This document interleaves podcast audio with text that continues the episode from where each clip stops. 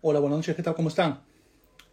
Eh, estamos aquí eh, en la plataforma de Tomada Altura, pero vamos a tener un en vivo con eh, la gente de Beer Code, este, esta cuenta de promoción de la cultura cervecera, sobre todo dirigida a los cerveceros caseros y que de hecho tienen un podcast y está muy bueno. Eh, los invito a que lo visiten. Eh, justamente vamos a estar con ellos en un minuto, justamente anunciando con ellos el, el lanzamiento, la copa, la gente de Beer Code. Ahí está, a ver, acomodar mi cámara. Hola José Alberto, ¿qué tal? ¿Me escuchas?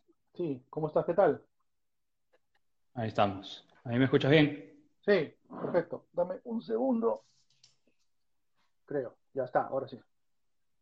¿Cómo estás? ¿Qué cuentas? Ahí, todo bien, todo bien. Justo vengo de, embotellar una, una Imperial Stout que había hecho con, con Diego. Hemos estado ahí metiéndole mm, Metiendo unas cosas nuevas ahí en el, en el Homebrew, en el Homebrew Club. Ayer estuvimos con Pancho, que veo que ahí se ha conectado. ¿Qué tal, Pancho? vamos a sacar el lunes un nuevo episodio con, él. ¿Tú qué tal, José Alberto? ¿Qué te cuentas? ¿Cómo van los planes para la Copa? Bueno, la verdad que una buena expectativa. No, no creo que deba decir gran expectativa de todas maneras porque los tiempos todavía están complicados y mucho más ahora. Sí, eh, pero yo creo que va a ser de todas maneras un crecimiento, espero, en cuanto a las muestras presentadas el año pasado, ¿no? Y ojalá pues claro, claro. tengamos sé que, sé que el año pasado el año pasado estuvieron con los tiempos un, un poquito cortos, ¿no? Sí, fue realmente una toma de decisiones que tardó más de lo esperado, la verdad, el año pasado, eh, bueno, de hecho, marzo nos sorprendió a todos, ¿sí? es increíble que ya tenemos más de un año en esta situación. Eh, y entonces, mientras que se armó el reglamento, no quisimos lanzar eh, el anuncio sin tener el reglamento, las bases, hubo también, por ejemplo, esta, este lanzamiento inicial de manera presencial porque se pensaba que iba a mejorar todo esto y al final nos quedamos en, en virtual, que se va a mantener este año, por ejemplo. Claro, claro. Este, ¿Qué te parece si conversamos primero un poquito de cómo fue la Copa el año pasado, eh, sobre los ganadores, eso, y después vamos un poco a cómo se va a manejar este año em, y si hay alguna noticia, algo, algo nuevo y, anunciar un poco las, las, fechas, ¿no? Sí, pero acá justo estoy con, la, con el reglamento en pantalla. yo lo tengo acá también. Yo lo tengo casi como un teleprompter. Más bien, yo me voy a abrir, ya que vamos a hablar de, de IPAs, yo me voy a abrir una Igual estoy yo. Para mientras que nos cuentes. Destapar. ¿Qué te estás tomando? La cañigua. Lagunitas. Creo que, me, creo que estoy más interesado en que me cuentes tú cómo estás a Lagunitas. Porque la cañigua la has probado tú. la, la cañi, la, esa neipa con cañigua ya la probé. ¿Tú todavía no lo has probado? Ya la probaste, creo que ya la reseñaste, ¿no? Sí, esta es la cuarta botella que voy a destapar. Sí, la verdad que es muy buena esa. Em, a mi parecer, la, la mejor New England que ha hecho siete días hasta ahora. Igual, estoy de acuerdo contigo.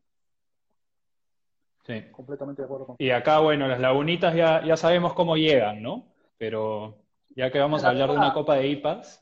Qué pena, la verdad, porque eh, justo estaba revisando, creo que hoy día, hoy hace dos años, si no me equivoco, o hace tres, ya se me da la fecha, dos años creo, eh, había publicado yo la reseña justamente de las cuatro que llegaron, ¿no? Llegó eh, Sierra Nevada Pale Ale, llegó Lagunica Zipa, llegó, si no me equivoco... La, la Samping también de Lagunitas. No, llegó la Voodoo Ranger y la, y la Flat Tire, las dos de New Belgium. Y yo llegué a probar las Lagunitas buena, no sé qué pasó con ese lote, fue como un milagro, un pequeño oasis, por lo menos eh, alguien que seguía la página me anunció, me, mandó una foto, oye, he encontrado eso en el supermercado, y inmediatamente las conseguí y las reseñé, pero, pero ahora llegan, claro. bueno, ya sabemos cómo llegan. Bueno, ya que, ya que estamos hablando de eso, este, también me gustaría hablar más adelante eh, qué están haciendo ustedes en la Copa para asegurar de mantener eh, la frescura de la chela, ¿no? Porque en, en IPAs especialmente hay que mantener la cadena de frío, ¿no? Que estén bien almacenadas.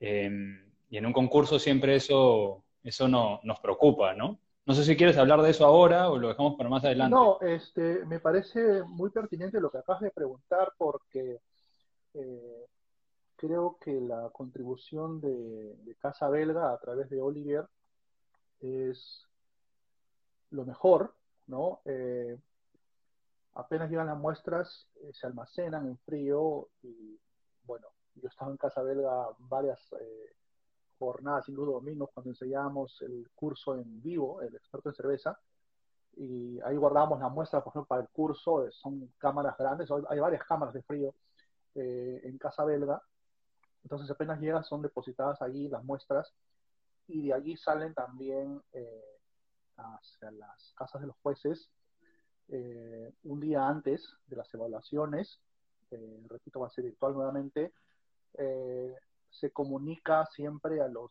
a los jueces con anticipación más o menos cuántas muestras van a tener, que hagan un espacio. Entonces es lo, lo primordial, ¿no? Y creo que justamente es la, la expectativa respecto a esto, puesto que haber anunciado el año pasado la Copa en junio para tener evaluaciones en julio como que le dio muy poco tiempo a la gente para participar y sobre todo cuando la gente no estaba, la gente recién estaba reaccionando a lo que había pasado, lo que nos sigue pasando, ¿no? Y, y, bueno, aparte de la, de, la, de la pandemia, ¿no? Que en verdad ya es algo con lo que vivimos día a día. Em, ahora estás anunciando la copa con, con más tiempo y claro, para los homebrewers es más difícil, ¿no? Porque un cervecero comercial si tiene stock y, y se viene una copa, si me avisan con poco tiempo puedo mandarlo. Pero un homebrewer sí puede que necesite un poquito más de tiempo pues para, tener sus muestras listas, ¿no? Em, sí, claro. Ahí pues, ahí, ahí pasó pues que no, que no se llegó a abrir la categoría de, de homebrew, ¿no? Para la Copa Larga Vida el año pasado. Sí, ahí, ahí eh, tenemos que asumir el error de parte nuestra en la organización, eh, nuevamente con los tiempos. Eh, y nuevamente la adaptación a lo que se, que se vivía en ese momento y algo desconocido realmente, ahora un poco más adaptados, entonces pueden, me imagino que se pueden manejar, manejar mejor los tiempos, ¿no? Claro, claro. Bueno, pero igual se dio la de cerveceros, em, cerveceros profesionales, y bueno, después se dio la Dark Side y ahí sí hubo más cerveceros caseros. Pero comencemos pues, se, dio la de cerveceros em, profesionales y mencionemos pues quiénes ganaron el año pasado, ¿no? Em, a ver. ¿Te acuerdas? O, Sí, a ver, me, acuerdo, me acuerdo que ganó eh, la de Almirante, la In the Clouds, como la mejor cerveza de la competencia. Ahora, si me estás hablando de las categorías, lo puedo revisar aquí, pero tengo nuevamente también, me acuerdo bien de Astro Hoppy, que ganó en la categoría IPA. De American, American, American, IPA, sí. Eh, luego en las cervezas de especialidad me parece que ganó una de Nowhere. Te digo, ah, te digo, lo tengo acá apuntado. bueno, la memoria mía no es tan brillante como la de ti. La, ganó pues el plata en Besos de Show, ganó la persistencia de, Nowhere, ¿no? Nowhere. Que, pero sí, pero no me acuerdo, esa no era Neipa, esa creo que era una milkshake, ¿no? Claro, era specialty, era la categoría specialty, eh, Claro. mm, me parece, pero igual creo que llevó oro. Porque llegó justamente a veces. Oro, oro, oro como specialty IPA, creo, ¿no? sí. Pero, pero plata en Best of the Show. Y Almirante fue pues el que, Sí, Almirante llevó Eh, eh, dos medallas, o sea, eh, estuvo con dos cervezas en el podio, digamos. Estaba la In the Clouds, Ujú. medalla de oro, Best of Show, y la Astro Hoppy, medalla de bronce, Best of Show. Y estaba, estuvo Claro. eh, como dices tú, en, en plata. Y la verdad, cerveza muy buena. esperemos, eh, esperemos que, que, que ingresen más por, por categoría, ¿no? Eh, este año. Porque también la oferta de IPAs acá, eh, tenemos muchas, muchas American IPAs, eh, y ahora están saliendo NEIPAs, aunque algunas no muy, no muy nubosas. Este, pero, pero, pero digamos que están, la, la gente está, está sacando otras, eh, otros estilos de IPAs, ¿no? ¿Qué tal si hablamos un poco sobre los estilos que entran en, en esa copa, ¿no? Sí, eh, justamente tengo aquí eh, los estilos y de hecho no creo que sea una infidencia comentar eh, qué estilos se inscribieron el año pasado, a pesar de que no llegaron a, a- a conseguir una medalla, digamos. Eh, tenemos English IPA, la verdad un, un estilo que se hace poco en Perú, pero existen, ¿sí? Muy poco, ¿no? Creo que la, la Jack Black, la Cantor, Eh, entre las que están, Eh, están las de Hobbs, por ejemplo, la Cantor. eh,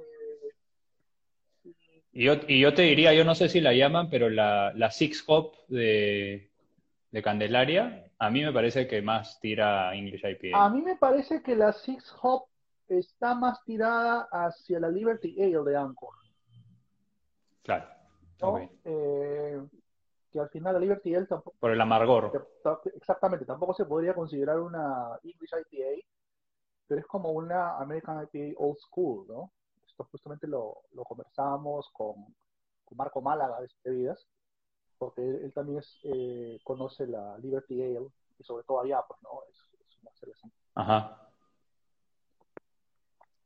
Entonces tenemos, Hablando de la, hablando de las lagunitas, que también la Liberty Ale también la trajo la Cerveteca hace poco, ¿no? sí, Que también es otro ejemplo de, de American IPA. Sí, eh, claro, llega al Perú gracias a Cervecia. Y a mí me pareció un golazo, sobre todo la llegada de la Anchor.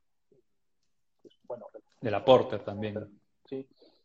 Eh, ahora, volviendo al tema de los estilos que tenemos eh, para la Copa, eh, estamos manteniendo todos los estilos del año pasado, o sea, English IPA, American IPA, como bien dices tú, tenemos mucha producción de American IPAs en Perú.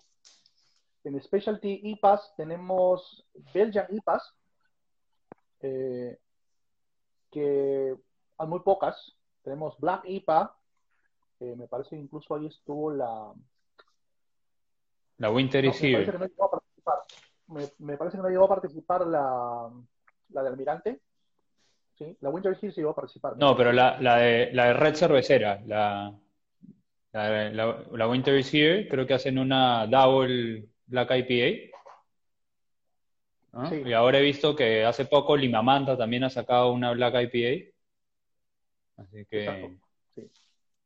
Eh, tenemos la categoría Brown IPA, eh, así que si un cervecero casero se anima a hacer una Brown IPA, eh, no he probado, de hecho.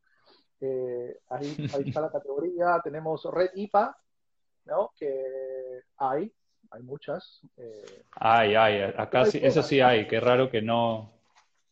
Sí, no hay muchas, pero hay, hay unas muy buenas. Tenemos Rye IPA, la IPA con La- vino, que no he vuelto a probar una hace mucho tiempo. Creo, no sé si llegaste a probar tú o estabas metido en esto de la cerveza artesanal cuando salió la eh, Fresh Hops, que era una colaboración de Oveja Negra, Beer Stash, Knockout.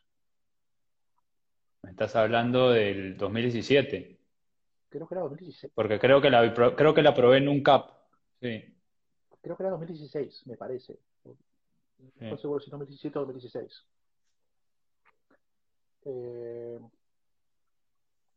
tenemos la White IPA. Pero bueno, tampoco, tampoco llega mucho centeno. Eh, o si llega, se va rápido. Entonces, no es tan fácil. Cuando, cuando vino Brumar, creo que sacó un, una promo para hacer tu, tu Raya IPA, pero en general no, no traen mucho, pues, centeno para... No es muy popular acá. Bueno, te, digo que a mí la verdad me gusta, me encanta el whisky de centeno, pero no nos hagamos el tema. no nos hagamos el tema de la cerveza. Eh, tenemos... A mí me gustan las Raya IPA, a mí me gustan las Raya IPA, pero son escasas. Un par nada más, creo, incluyendo, incluyendo en, esa, en ese par la de la colaborativa. Eran tres cervecerías participantes. Eh, tenemos White IPA, que hay un par, me parece, versiones comerciales, o hasta tres, me parece.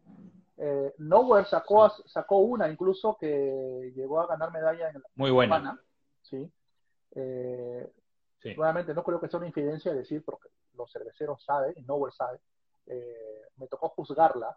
No la reseñé, digamos, para el blog, pero sí me tocó juzgar esa cerveza. Muy buena, muy buena la... Muy buena, a mí también me gustó. La YPA. Ahorita no me acuerdo cómo se llama. Tampoco. Y bueno, después tienes las, New England. Que acá la gente... Tenemos Session IPA, tenemos Milkshake IPA. Ah, ahí sí está hoy eh, tengo que corregirme a mí mismo. Estamos incluyendo en, esta vez, en esta oportunidad, la categoría Milkshake IPA. ¿Sí? Sí, 21B8, ¿no? Sí, 21B8 y New England IPA 21B9. Sí, a pesar de que para la BJCP es 21.7, una cosa así. Pero esta es 21B. Tema, tema, tema aparte, ¿eh? paréntesis. Sí. ¿Tú cómo, ¿Tú cómo ves la, lactosa en la chela? Porque hay gente que la deteste, que dice, por favor, dejen de meterle lactosa a la chela. Hay gente que, que le encanta. Eh, honestamente, yo no tengo una gran intolerancia a la lactosa. Hay un tema científico y no sé si sea políticamente correcto decirlo, eh, eh, pero se supone que los arios son los mayores tolerantes, o sea, tienen una gran tolerancia a la lactosa o no les afecta para nada la lactosa. Eh, ahí, ahí yo te puedo, ahí yo te puedo, yo puedo aportar, porque como tú sabes, yo soy nutricionista y definitivamente es algo, es algo que eh, depende mucho, sí, depende mucho de la raza, porque depende mucho de, tu genética, de qué tanto te has adaptado ¿no? a, la, a, la, lactosa. Y de hecho la mayoría de personas en el mundo, si sacas un promedio, eh, son intolerantes a la lactosa. Pero eso es un tema aparte, ¿no? Yo, yo lo decía más por, por el, por el gusto. O si, si te parece que en realidad te aporta algo. Bueno, de todas maneras, se supone que le baja el amargor, le da un dulzor residual, ¿sí?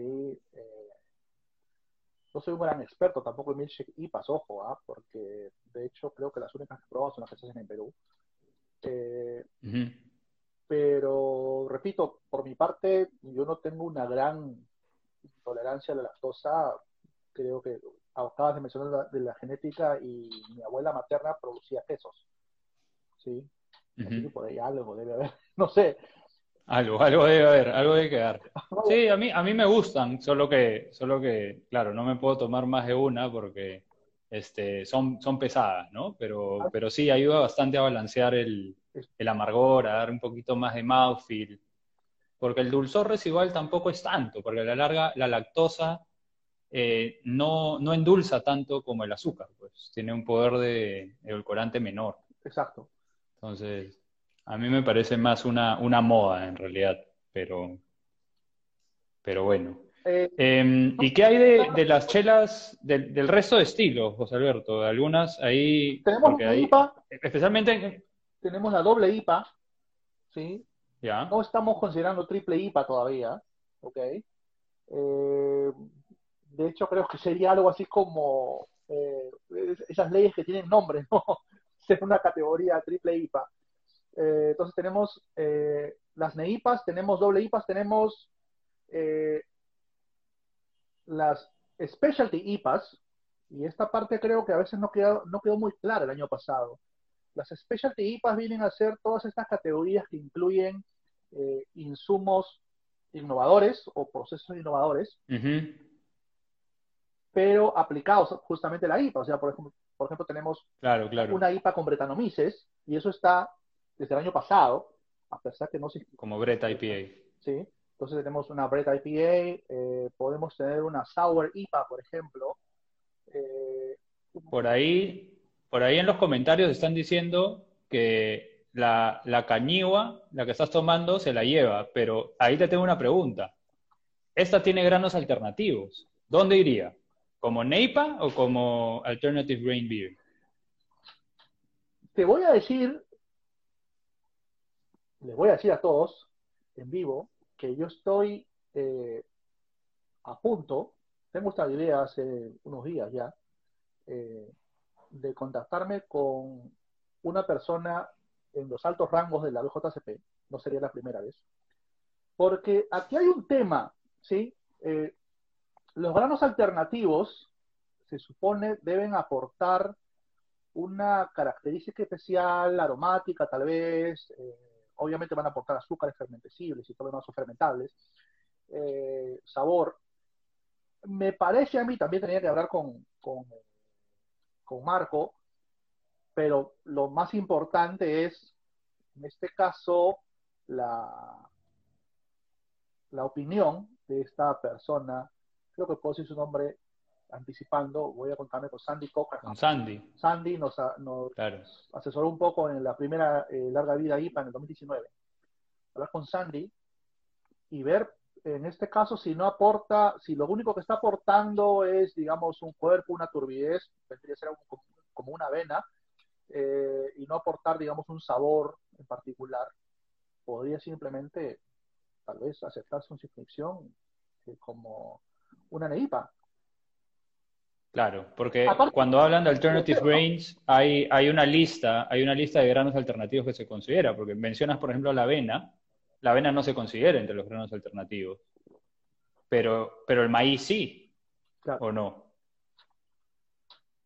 O sea, si uso, si uso maíz para aligerar el cuerpo, y este, ahí sí sería un alternative grain. Claro, pero obviamente esto también es una decisión de eh, la cervecería o el cervecero, ¿no? La persona encargada de escribir las cervezas. Claro. ¿sí? Eh, tenemos, eh, podríamos tener, por ejemplo, una IPA ácida, una IPA con frutas, ¿sí? Hay IPAs con frutas muy buenas, de hecho. IPAs con frutas y especias, ¿sí? O IPA solamente con especias, y cuando digo especias, eh, estamos hablando de especias, hierbas y vegetales. Yo recuerdo, por ejemplo, una IPA con romero en México. ¿Sí? Con romero. Me, me, me, me le imaginaría que va hacia el opinacio y que el romero ahí se complementa, ¿no? Exacto. Puede ser, ¿ah? buena con carnes, así. Sí.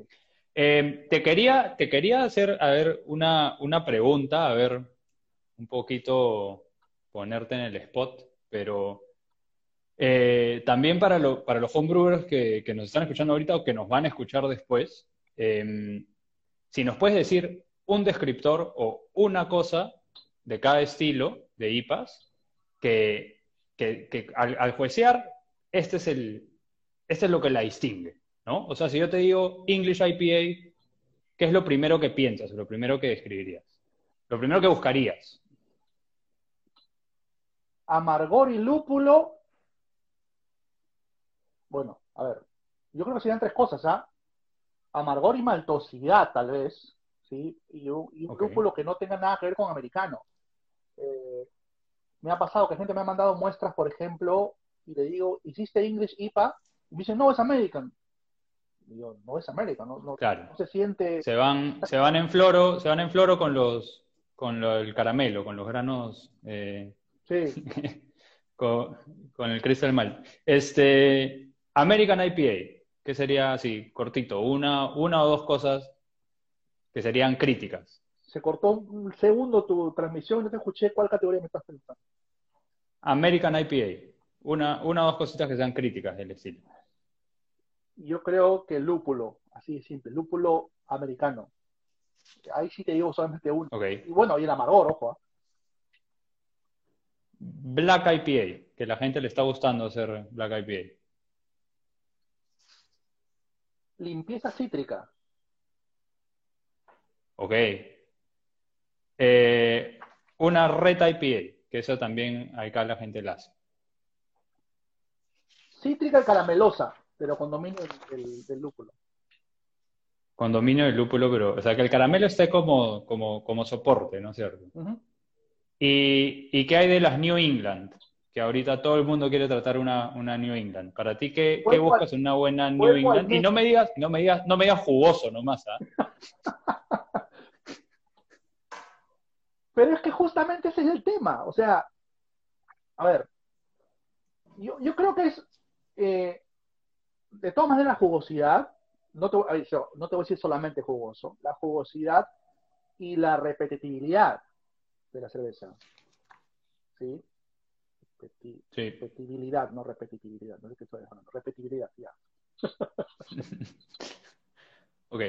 Este, sí, de acuerdo, de acuerdo. Para mí una, una New England no, no tiene que ser solamente una bomba de lúpulo, sino que eh, tiene que tener un, buen cuerpo, pero eso, que me pueda tomar dos, tres y, y, que, y que, o sea, que se deje tomar, ¿no? Tiene que tener buena tomabilidad. A veces acá, quiero añadir algo. Son muy pesadas. Si me permite, Gonzalo. Eh, sí, dale. Hay un tema que me parece debemos eh, transmitir al, al, público y es el tema del hot burn, ¿no? Este, esta, quemazón o picazón, picor o hot, lúpulo. Hot bite también, ¿no? También, le dicen hot bite. Hot bite, hot, burn. Eh, entonces, este picor de lúpulo, justamente por la gran cantidad de lúpulos eh, en el lado frío, e incluso en el lado caliente, porque lo puedes poner en el Whirlpool, puede ser un hop stand. Tú eres cervecero, así que casero no, pero eres cervecero. Eh, tiene más de esto. Entonces, esa, esa extra carga de lúpulos puede resultar en un picor del lúpulo que al final puede quitarle tomabilidad a la cerveza. Bastante. Y, y me ha pasado con, con cervezas acá. Em, y justamente como este estilo se ha vuelto tan popular en los últimos años, ahora hay mucho más ciencia atrás de eso, ¿no? O sea, la Heady Topper, que es una de las primeras neipas, o que se le atribuye pues la, primera neipa, eh, es de los 90, ¿no? Mientras que toda la movida em, cervecera de los Estados Unidos empezó a fines de los 70 y los 80. Entonces es relativamente nuevo esto de las cantidades absurdas de lúpulo en la chela. Em, entonces, ahora hay mucho más ciencia. Para los homebrewers que, que nos escuchan o que nos van a escuchar más adelante, infórmense de cómo hacer eso justamente, cómo hacer el dry hop, cómo hacer el hop stand, o sea, sus momentos de lupulación. Porque eso es algo que le temo a las neipas. Quiero aprovechar, quiero aprovechar para anunciar que estamos trabajando en las primeras charlas, digamos, como parte o en el marco de la Copa La Sí. Eh, algunas personas también se han sorprendido porque va a haber un, gran periodo de tiempo entre la evaluación y el anuncio de, las, eh, de los ganadores. Según las bases, tenemos evaluación el 26 y 27 de julio, ¿sí? antes de fiestas patrias. Y comento por qué, porque en fiestas patrias generalmente es muy complicado acceder al centro de Lima, donde está Casa Verga justamente para, la, para dejar las muestras, la recepción de muestras. Sí, sí, sí. Eh, y vamos a persistir, tal vez un poco tercos, en anunciar los ganadores justo en el día eh, mundial del IPA Day. El día de la IPA. Aprovechemos, aprovechemos entonces de, nombrar las, las, fechas, ¿te parece? Sí, a ver, justamente estaba esto porque, como repito, las evaluaciones van a ser 26 y 27. Eh, podría ser, no voy a, eso tengo realmente que consultarlo con la, con la organización, podría ser un best of show presencial, podría ser el 27, o simplemente todo virtual 26 a 27. De todas maneras, la primera ronda va a ser virtual. eh, las evaluaciones entonces 26 y 27, como repito, y tengo eh, las muestras, que es lo más importante, que llegan de Lima recepcionadas hasta el 23 de julio, 6 de la tarde, de cada viernes, y el sábado 24 de julio las muestras procedentes de las otras regiones de Lima, las otras regiones de Perú. Entonces, entonces resumamos. El primero de junio, o sea, que el primero de junio es el sábado, ¿no? No, todavía. ¿Qué, cae el primero de junio? Cae martes, ¿no? Primero de junio. Empiezan las inscripciones. ¿No? Este, y las muestras se reciben hasta el 23 de julio. Así que hasta el 23 de julio para Lima y 24 de julio para provincia. Así que la gente tiene, y acá los homebrewers, me refiero, tienen bastante tiempo para ir perfeccionando sus recetas, ir haciendo sus, eh, sus ensayos, ¿no? Eh, y ir decidiendo qué van a, qué van a presentar, ¿no? Porque los cerveceros, los cerveceros eh, comerciales ya, bueno, ya tienen sus formulaciones, ¿no? Muchos sí sacan ediciones limitadas y tal, pero los cerveceros caseros tienden a experimentar más, ¿no? Y probablemente lo que más buscamos es, es feedback, ¿no? Entonces, hay, hay, hay tiempos. La vez pasada se anunció el, el 29 de junio, pues, ¿no? Y, y, la, y la copa era, era ahí nomás. Como repito, era o lo hacemos o no lo hacemos. claro. Me pareció en ese momento, nos pareció, en ese momento crucial convertir Larga Vida IPA, empezar a convertir Larga Vida IPA en una tradición, digamos, anual, ¿no? Eh, no, y había que hacerlo, había que hacerlo, no, no se podía dejar colgado. Sí, y bueno, al, em, final creo que fue también eh, una, una cosa, digamos, y en esa parte creo que nos enorgullecemos de poder haber sido la, primera copa virtual que hubo en, Perú, ¿no? Sobre todo con esta, con esta pandemia. No, no voy a decir, solamente en el Perú voy a decir, no sé nada más. Hay que adaptarse, o sea, no, hay que seguir con lo que estamos haciendo y, me parece bien, ¿no? Hay, hay, alternativas. Felizmente el año pasado con la Dark Side sí, sí pudieron hacer el Best of the Show en, Barranco Beer Company, ¿no? No. Eh, sí se pudieron juntar o no. O sea, no, esa fue la Copa Peruana, ¿no? la Copa Peruana. Ah, eh, Pero ahora para, para, para la Copa Larga Vida me dices que van a gestionarlo, podría ser. Se está contemplando. Se está contemplando una, un Best of Show eh, presencial.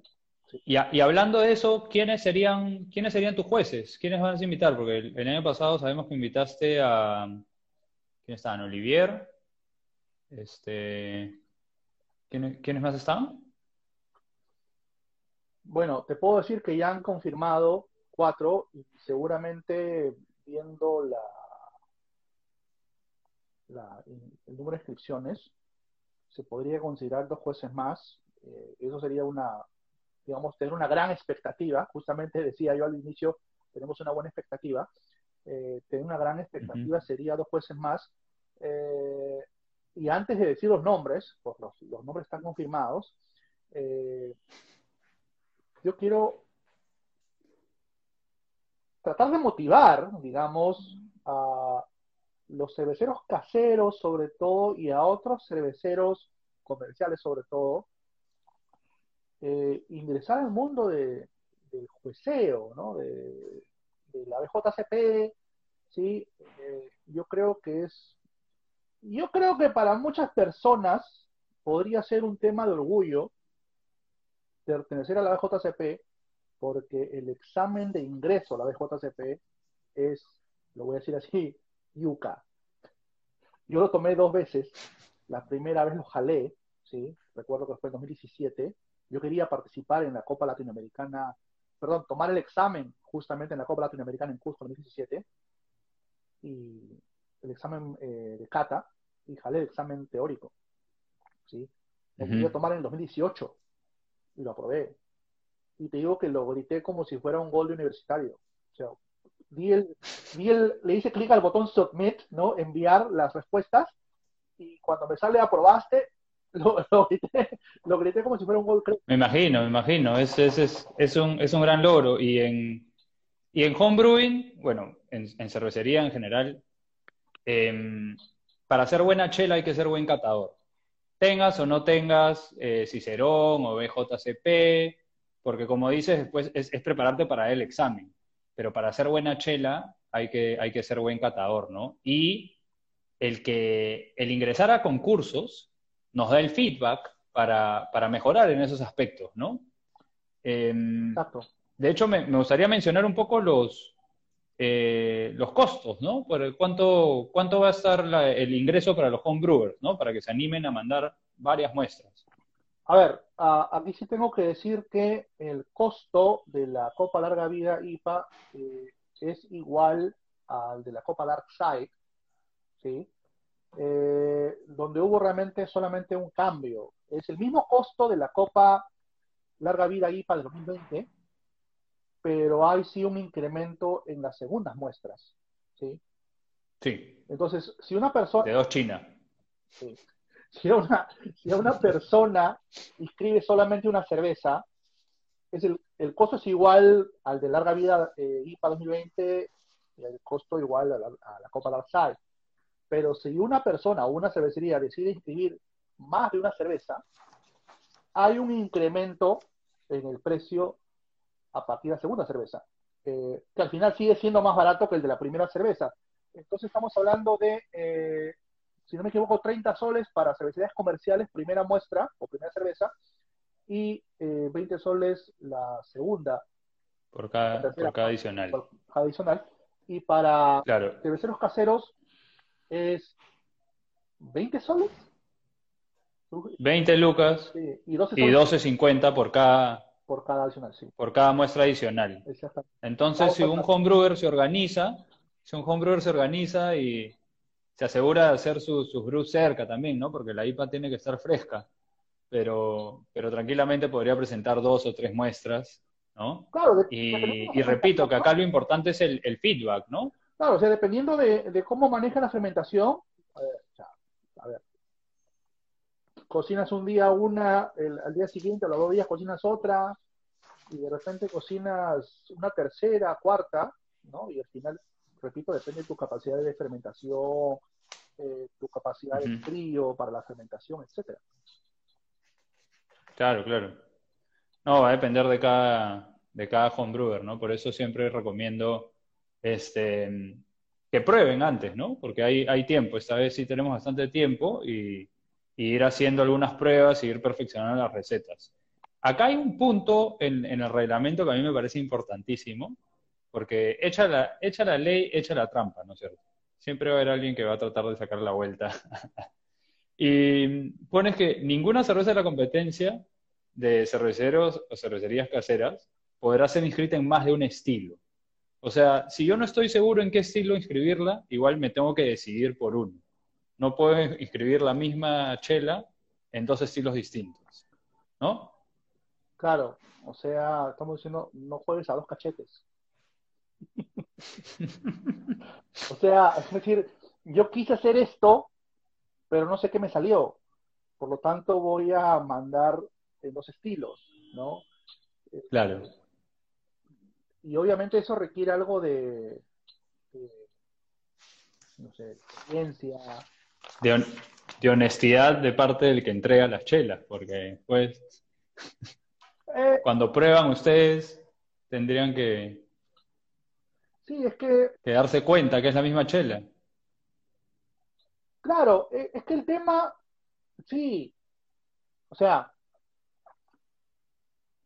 cuando tú inscribes, y en este caso yo recepciono las inscripciones, y ahí nos están insistiendo en la pregunta de quién serán los jueces, eh, yo recepciono las inscripciones, entonces uno más o menos que anticipa, ¿no? Uno, puede anticipar, no, no sé, que me digan, este, American IPA, sí, nuevamente podría ser, me han pasado que, que pruebo cervezas American IPA y son IPA. Eh, entonces, en las fichas hasta los jueces se podían dar cuenta de eso. Es realmente la misma cerveza, Ajá. ¿no? Algo por ahí va, algo por ahí va el tema. Aunque te voy a decir que es más por el tema comercial. Cerveceros caseros es bien difícil ubicarlo, pero en el tema comercial es mucho más, y ha pasado, ¿ah? ha pasado, ha pasado.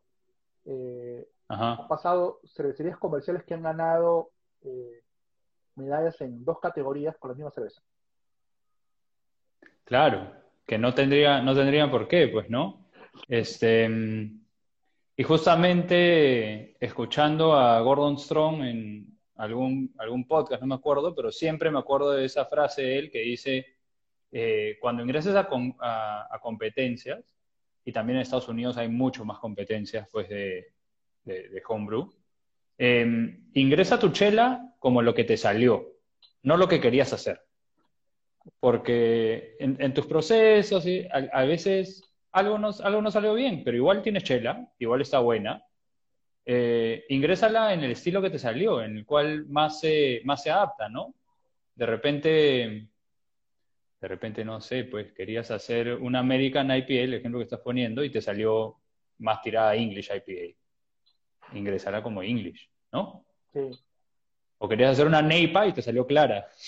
Yo tengo, yo tengo un comentario, digamos una anécdota que me transmitieron a mí de una cerveza comercial en una copa mexicana muy prestigiosa, donde el cervecero comenta que él hizo una Stique, ¿no? que viene a ser una Altbier con más alcohol, y le escribió como Schwarzbier, y gana medalla. De hecho, gana medalla de oro en una copa internacional, ¿no? Pero él buscaba hacer Claro. una Stique. Entonces, justamente lo que dices tú, ¿no? O sea, escríbela como lo que te salió. Y, e inscribir como lo que te salió es justamente lo que dices tú, es que el cervecero, comercial o casero, sepa catar su propia cerveza. Exacto. También he escuchado una, pero esa es más mala onda, es si quieres ganar en la categoría de Pale Ale, presenta una IPA. Porque, porque siempre pues en el, en el, en el jueceo de repente buscas pues lo que más brilla eh, de, de las, de los aspectos que estás buscando, ¿no? Para que entre en esa categoría. Em, Antes que Pero las orejas, antes que nos jalen las orejas, voy a dar los jueces, ¿sí? Eh, dale, dale, dale. tenemos eh, nuevamente dos jueces certificados, ¿sí? Eh, tenemos, contamos con Stefan Farfán, eh, que participó en la Copa De oveja negra, eh, 2020, Oveja Negra, y recuerden que las bases de la Copa dicen que los jueces no pueden presentar cervezas a la competencia, o sea, estamos diciendo que Oveja Claro, claro. participar. Eh, tenemos a Manu Cortés, también juez certificado, eh, que estuvo con nosotros en la Copa Dark Side, y nuevamente con nosotros Olivier Díaz eh, y Jorge Liñán, que estuvieron eh, en el jueceo en las evaluaciones de Larga Vida IPA. Esos son los cuatro Ok, que tenemos hasta el momento. ¿Sí? ¿Y tú como, como organizador, tú no vas a juecear o sí vas a juecear? No, no voy a juecear, no voy a juecear, me encantaría juecear, sí, pero no, hay, hay bastante trabajo y bueno, siempre mantener ah, la imparcialidad, pues, ¿no? O sea, al final Claro, claro. es, una, es una copa, digamos, de una organización bien pequeña, entonces yo tengo el patrón de todos los inscritos, el nombre de las muestras, el número de las muestras, entonces a mí me traen una cerveza, por ejemplo, con la muestra tal, fácilmente sé yo cuál cerveza es, ¿no? Entonces no, no sería lo, lo correcto, ¿no? Claro, claro. Oye, ya no nos queda mucho tiempo, ¿no? ¿Esto qué, cuánto dura? ¿Una hora, no? Es lo que te permite. Ah, creo que había dicho una vez en, en Catas entre Patas que Instagram le amplió esto como a tres horas, o sea, no se corta. Ah, sí. Sí, hace tiempo. Ah, bueno. Hace tiempo que ya no se corta. No, me pasó Ya no se corta. pregunté. Me pasó una vez y pregunté en, en internet, ¿no? Porque dije, qué raro que no nos avisen. Y seguimos, nos pasamos de la hora y no. Claro, claro. Eh, Ah, bueno, de repente, de repente por el encierro ya, que, que hablen nomás. Este, exactamente. te iba a hacer, te iba a hacer una, una pregunta, a ver, para que nos des tu, tu perspectiva, ¿no? Porque mm, justamente los homebrewers lo que necesitamos es, es más copas. O sea, nos ayuda a, mejorar, nos ayuda a, tener feedback. Em, ¿Y cuál crees tú que es el, beneficio de incentivar, porque eso es lo que estamos tratando de hacer ahora acá en, el, en, vivo y, con el Homebrew Club que tenemos con, con Beerco? Em, ¿Cuál crees tú que es el beneficio de incentivar eh, la cultura de cervecera a través del homebrewing? Bueno, obviamente yo creo que el homebrewing eh, bien llevado, ¿sí? Eh, organizado sobre todo, obviamente tú puedes ser un homebrew completamente independiente, no tengo por qué participar, pertenecer a ningún club. Eh, busca justamente la difusión y la exploración de estilos el conocimiento y reconocimiento de, los estilos de cerveza. Y esto va a tener un impacto posterior en el mercado cervecero. ¿sí? Eh, creo que es innegable que todos los movimientos cerveceros exitosos tienen un gran soporte en el homebrewing. Eh, creo que sería, no es cliché, la verdad, eh, pero creo que es una ficha bien jugada en ese caso. Eh, mencionar, por ejemplo, el tema de, de Barbaria, ¿no? que empezaron a hacer cerveza en su garaje y, a través de ese aprendizaje llegaron a hacer buenas cervezas. Y lo digo porque al final yo no, yo no he visto, obviamente hay, pero yo no he visto cervezas o fotos eh, en versión casera de otras cervecerías. Es un tema, ¿sí? Yo creo que, obviamente no estoy diciendo que no lo tengan, que no hayan pasado esa experiencia, pero, esa, esa, ese espíritu, digamos, de yo empecé como casero, es porque es cierto, o sea, la cultura, la revolución cervecera en Estados Unidos se inicia en etapa homebrewer. ¿sí? Claro, ahí tienes a Charlie, ¿no? Que vino a visitar Claro. Hace años. El mismo Palmer, o sea, em, todos ellos, ¿no? Tienes. tienes... todos, pues, comenzaron como homebrewers, ¿no? Y, justamente hay dos cosas que, mencionas, ¿no? La exploración y la experimentación. Y cuando eres homebrewer, cágala, pues, ¿no? haz, haz, haz chelas, haz chelas, haz seguido, va, experimenta, no te van a salir, pero no, no tienes a un consumidor que te está juzgando, ¿no? Em, que te juzguen tus patas, que te juzguen em, gente que está en el mundo de la, artesanal, gente que está dentro de tu homebrew club, em, y poco a poco vas, vas mejorando para luego salir al mercado, ¿no? Si es que eso es lo que, lo que ambicionas, ¿no? Sí, y yo creo en todo caso eh, compartir lo que a mí una vez me contaron, la verdad, que lo confirmé luego leyendo, eh, llegaron, eh, llegó una pareja de esposos, ¿sí? De Estados Unidos aquí, y tuve yo que hacer un recorrido por algunos bares cerveceros. Y ellos eran cerveceros caseros. Y lo dijeron, me dijeron que ellos también eran de JCP, pero eran reconocidos, recognized, ¿sí? Y en Estados Unidos, cuando tú eres recognized, puedes ser juez, y de hecho puedes solamente ser juez en un nivel local. No puedes participar en competencias regionales, digamos, o nacionales. ¿sí?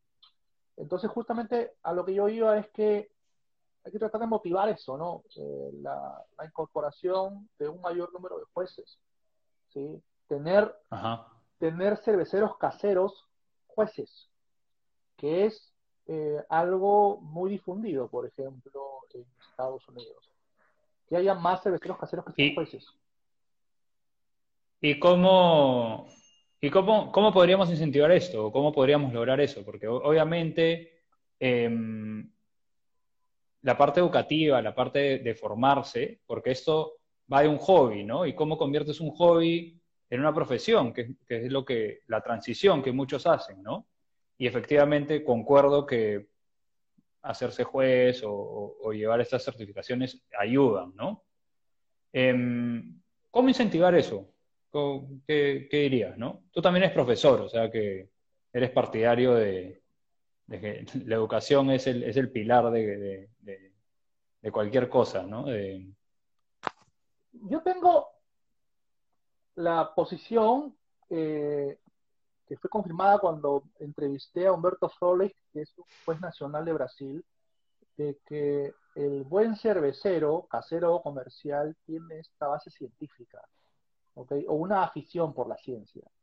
¿sí?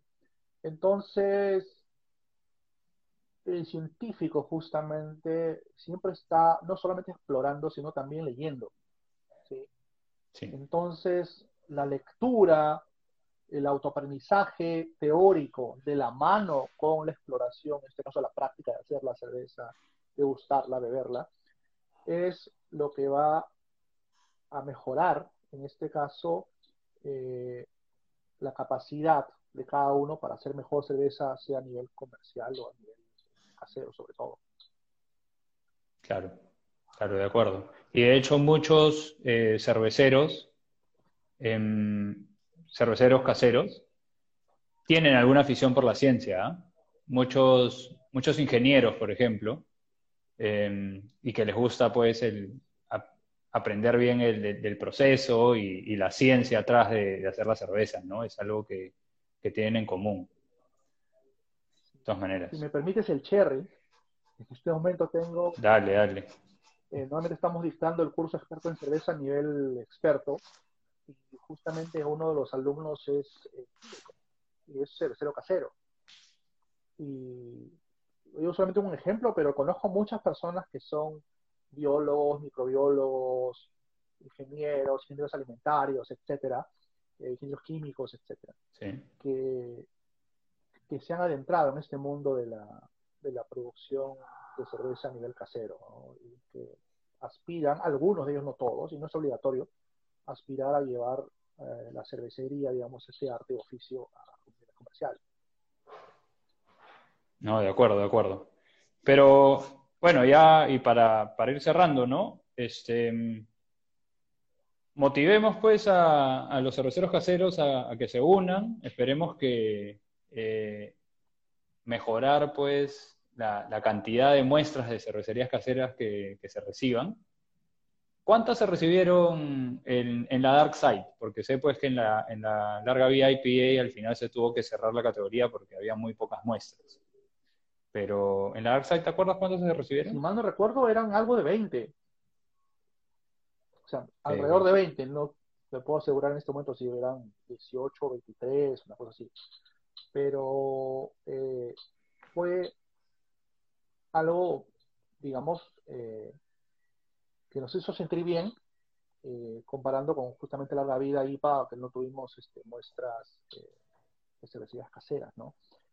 Yo quiero terminar en todo caso eh, diciendo algo, eh, creo que lo, puedo mencionar eh, a nuestro amigo Episodio B, al buen Monkey, porque él me hizo una, una pregunta que me hizo reflexionar. Me dice, José, ¿qué pasa cuando tú eres un cervecero casero, por ejemplo, abres la BJCP y dice la guía que pruebes las lagunitas, ¿no? Que un ejemplo comercial es las lagunitas, y te vas al supermercado, compras unas lagunitas, y dices, ah, qué buena, porque es lo único que has probado importado, digamos, ¿sí? fuera de Perú, y luego haces tu cerveza casera y me dices, me salió igual la, la Lagunitas. Y, no, y nunca te diste cuenta que esa Lagunitas está, o no está como debe estar. ¿sí? Oxidada. Vieja, oxidada, que está demasiado maltosa, que el lúpulo ya fue. Y entonces tú dices, mi cerveza me salió igual a Lagunitas. ¿Qué pasa ahí? Me dijo, eh, me preguntó eh, el buen Monfrey. Y justamente como dices tú, está la, el feedback, ¿no? Que justamente el motivo para escribirse una, una, una copa, sobre todo para los cerveceros caseros, lograr un feedback, en este caso, de jueces tanto certificados como eh, reconocidos por la JCP.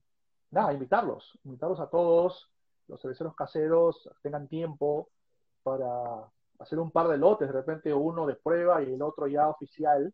Sí creo que hay tiempo para eso.